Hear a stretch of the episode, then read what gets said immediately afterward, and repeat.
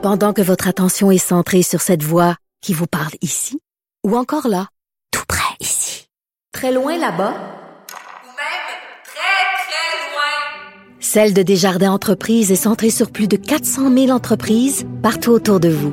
Depuis plus de 120 ans, nos équipes dédiées accompagnent les entrepreneurs d'ici à chaque étape pour qu'ils puissent rester centrés sur ce qui compte, la croissance de leur entreprise.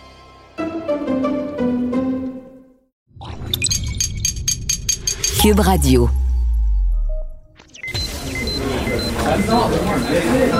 Silence Veuillez vous lever. La Cour, présidée par l'honorable François-David Bernier, est déclarée ouverte. Entrez dans les coulisses de la justice. Écoutez, vous serez pas jugé. Ils appellent à la barre les acteurs de l'actualité. Oui, votre honneur. Avec François-David Bernier. Avec François-David Bernier. Avocat à la barre. Cube Radio. Aujourd'hui, pour vous, on essaie d'éclaircir cette histoire des policiers qui pourraient entrer chez vous pour vous donner des contraventions. On en parle avec euh, Maître Jean-Pierre Rancourt. Ensuite, euh, il y a la Fondation du barreau qui lance un guide de résolution de conflits pour vous guider quand vous vous chicanez. Euh, et euh, on va parler à Maître Boily, évidemment. Ben, on, on lui parle du procès, du numéro 2 de l'UPAC en lien avec euh, son travail. Congédiement ou euh, congédiement ou démission, c'est la question qu'on va se poser. Et euh, on va commencer tout ça avec la revue de l'actualité judiciaire. Votre émission commence maintenant.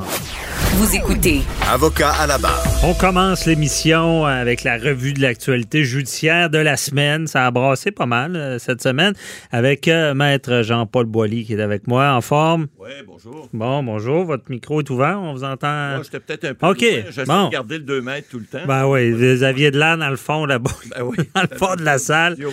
OK, euh, cette semaine, on y va en rafale là, parce qu'il y, a- il y a quand même du beaucoup. On va commencer avec euh, les, parties privées. Là. Ça, euh, on va en parler plus tard avec euh, Maître Jean-Pierre Rancourt. Les activités dans les maisons privées, les, les- la- la- la- le politique, si on peut dire, a une patate chaude Ouais, parce qu'ils ne sont pas capables vraiment d'intervenir. Si quelqu'un a une belle réception de 20 personnes, le policier euh, va avoir de la difficulté à rentrer pour constater euh, tout ça.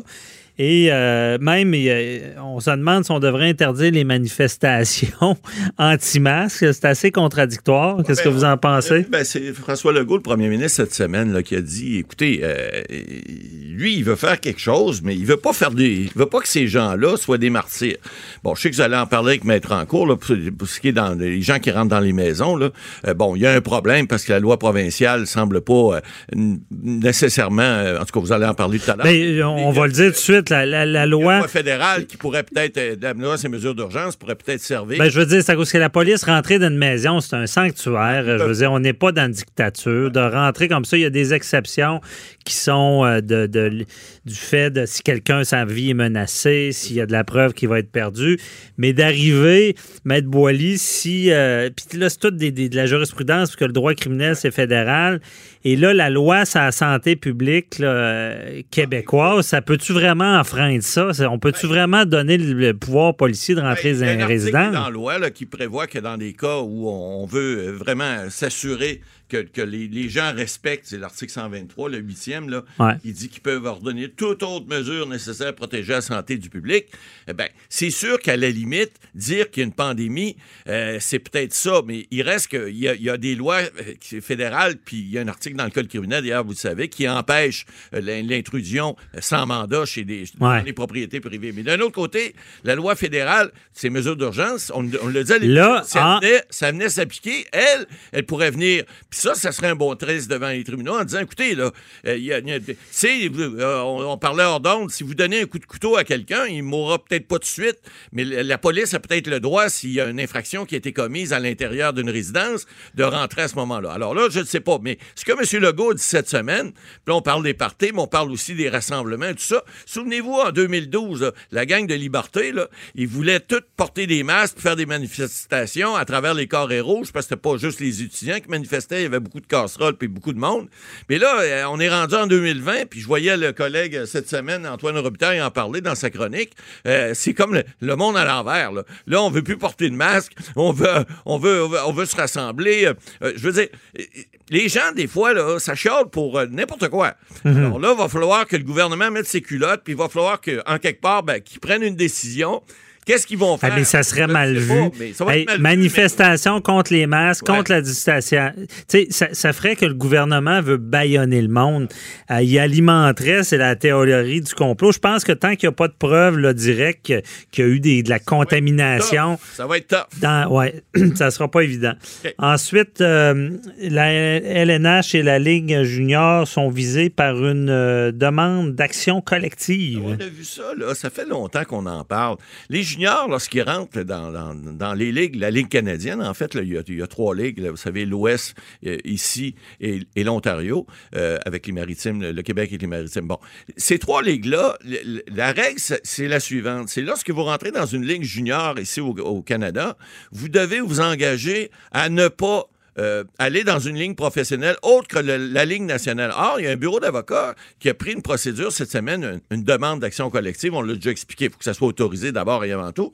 Il y a un des joueurs ontariens, qui, qui- un ancien joueur, qui réclame là, entre 150 et 500 000 par joueur. C'est un peu beaucoup, mais quand même, il reste que ce qu'ils veulent, puis ce qu'ils disent, il, il, il allègue, en vertu de la loi canadienne sur la concurrence, la Ligue nationale peut pas se lier avec les autres ligues. Parce que vous savez qu'il y a des ligues professionnelles mineures. La Ligue américaine de hockey en est une. La, la East Coast League, qu'on appelle la E- E- ECHL, ce sont des ligues professionnelles. Vous avez le semi-pro ici également au Québec, mais où on paie les joueurs pour jouer au hockey. Et c'est des salaires. C'est pas des, des millions par année. Mais un joueur dans la Ligue américaine de hockey peut très bien faire une carrière, euh, mais ils les, ils- ils les prennent pas avant 20 ans. Or, on dit, ben, écoutez, à 18 ans, vous êtes majeur, vous, pour- vous auriez le droit, en principe, de jouer au hockey, de gagner votre vie, à compter de 18 ans et non à 20 ans.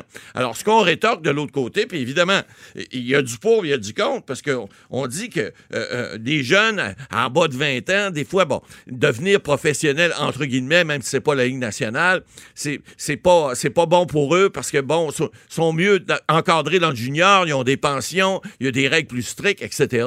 Mais des jeunes de 19 ans, ben, ils sont majeurs, 18 ans aussi. Alors, puis il y a même des joueurs de 20 ans qui sont, eux, ils auraient le droit. Mais en fait, lui, ce que ce, ce que ce bureau d'avocats-là demande, c'est de dire, écoutez, il y a eu, on- on- en vertu de la loi concurrence, on a fait, on, a, on a fait, on s'est, on s'est concilié ensemble pour faire en sorte que ces jeunes-là, en tout cas canadiens, ne puissent pas. Parce que les Européens, eux, ils peuvent. Il y a des joueurs de 18-19 ans qui jouent dans les circuits professionnels européens, puis des fois, ils viennent après jouer dans la Ligue nationale. Mais les juniors ici ne peuvent pas faire ça. Alors, on, c'est à suivre. On va, on va se tenir au courant de ça. À suivre. Celle-là est bonne. Attachez-vous bien. Attachez votre truc. Un poursuit pour près d'un million pour une vasectomie ratée. C'est quoi ça, Matt Boily? Ben, vasectomie ratée, ça le dit. Là, c'est, c'est, voulu se faire couper le zizi, puis ça n'a pas fonctionné. Il semble que c'est un couple de, de Quaticook, là, qui avait déjà quatre enfants. Et puis, euh, bon, ils sont allés consulter un, un- un médecin, là, un spécialiste, et, euh, et ce docteur-là, euh, l'urologue en question, euh, M. Jaldresse, euh, aurait pas indiqué à- au, au- au- au monsieur, finalement, qui s'est fait euh, couper le zoin-zoin, euh, que ça n'avait pas fonctionné. Or, il y avait déjà quatre enfants. Ils en ont eu un cinquième. Et là, la dame, évidemment, euh, elle voulait pas, elle n'en voulait pas d'enfants. hein. Il- voulait se faire couper pour ça. Puis, euh, ils en ont eu pareil. Fait que, Bon, elle voulait se faire avorter, mais là, évidemment, c'est une mère de famille, elle a quatre enfants déjà, et ça va euh, faire passer un, une échographie, elle entend le cœur du fœtus. Non, il n'y en a pas question. Ouais, mais ça, on je, peut pas tuer. je voudrais pas être l'enfant qui apprend qu'il y avait une poursuite parce que je, parce que je, je Ben, suis né. Là, ben mais... non, mais c'est ça, mais il reste que. Non, non, mais là, poursuit pas parce que l'enfant est né. Poursuit parce que c'est, on dit en anglais malpractice. On n'a pas donné l'information. Vous savez, les professionnels, on est responsable de l'information qu'on donne aux gens. Si on donne une mauvaise information, on a des assurances responsabilités qui peuvent payer pour ça. Alors là, la poursuite, c'est un petit peu moins de millions de dollars, c'est 850 000. Je veux pas dire qu'ils vont l'obtenir, mais ils devront démontrer à ce moment-là que l'information qu'ils ont reçue, d'abord, s'ils avaient reçu cette information-là, peut-être qu'ils n'auraient pas fait l'acte, peut-être qu'ils auraient fait autrement. Il semblerait que la madame s'est fait enlever les, trompes de, de, de- de Fallop qu'on. Alors, euh, euh, par la suite, pour, pour, pour être sûr qu'elle était stérile, mais euh, qu'elle n'aurait plus d'enfant. Mais au moment où, elle, avant cette, cette, cette décision-là, ben, il n'était pas au courant. Alors là, ils poursuivent en disant, écoutez, mauvaise pratique médicale, et puis on réclame. Mhm. Un million, on c'est pas rien. Là. Ouais, 850, ça, ça, paye les, ça paye les bonnes Noël. Euh, autre nouvelle, je voulais vous en parler à M. Boily, c'est euh, le ministre Dubé qui, euh, qui offre ses excuses à- à- publiques à la coiffeuse. Je sais pas si vous avez vu ça euh, dans les Ben, médias. en fait, ce qui est arrivé, c'est assez simple. C'est qu'il aurait dit par mégarde, cette dame-là était au courant, Ben- puis elle, elle est allée coiffer des gens. Alors, c'était une mauvaise information. Non, mais moi, je, je l'ai écouté live, comme on Ouais. dit, et moi, je me suis dit, quand j'ai entendu le ministre Dubé dire une, une coiffeuse se sachant contaminée, donc ayant eu un résultat, C'est choquant. est allée coiffer des gens. Moi, moi j'allais dire, j'allais écrire quasiment là-dessus, la coiffeuse tueuse, parce que parce que je me disais, ça, hey, ça n'a pas de sens, c'est c'est criminel de faire ça. C'est là qu'on C'est de la négligence criminelle. faut Ouais. attendre toute la preuve Ben, c'est avant ça. Là, après ça, je vois ça. il- Voilà. C'était pas le cas. Elle ne savait pas, non, on le c'est dit. madame. Et il- a passé un mauvais quart d'heure, semble-t-il, à cause de ça. ben, j'imagine. Alors, belle poursuite. Mais là, ce que je voulais- Non, pas vrai, mais il reste que c'est- je voulais vous demander. c'est quasiment. bien sûr. Elle a, elle a subi un dommage. Le ministre était lui-même mal informé, puis s'est rectifié aussitôt qu'il l'a su. Il est allé sur Twitter, il est allé sur les réseaux sociaux. Bingo, monsieur, euh, chapeau, monsieur Dubé, mais il reste que faites attention la prochaine fois, parlez pas trop vite. Ouais, c'est dangereux, euh, mais en tout cas, euh, comme vous l'avez dit, elle a passé un mauvais quart d'heure. Maintenant, il y a la, la fillette martyre de, de Granby qui a, qui- ils ont obtenu que le procès ne se tienne pas à Granby, Ouais, mais à, à Trois-Rivières. Euh, parce que dans le fond, c'est- Beaucoup de monde qui sont, qui sont. Puis ça se fait, on appelle ça un changement de district, là, un changement de venue. Donc, euh, lorsqu'on pense qu'il y a un procès peut pas se dérouler d'une façon correcte parce qu'il y a trop de gens qui sont impliqués dans un district, bon, on change de district judiciaire. Ça, c'est une procédure qui est, qui est un peu spéciale, mais ça se voit de temps en temps. Ça arrive dans des cas là où c'est très médiatisé. Alors, je pense que c'est une bonne chose. Ben, non, ben, je suis pas sûr. Ben, je veux dire, en- ça a choqué le Québec au Ah, complet. Je pense que c'est un, un prog- un problème plus grand que, que, que ça. C'est le, problème de, de réussir à faire un- un- une cause tant médiatisée devant un, un jury. Tu sais, je veux dire, il n'y a personne, que ce soit à Granby ou à Trois-Rivières, je pense que ça va être la même Ah, affaire. c'est que les gens sont, sont teintés.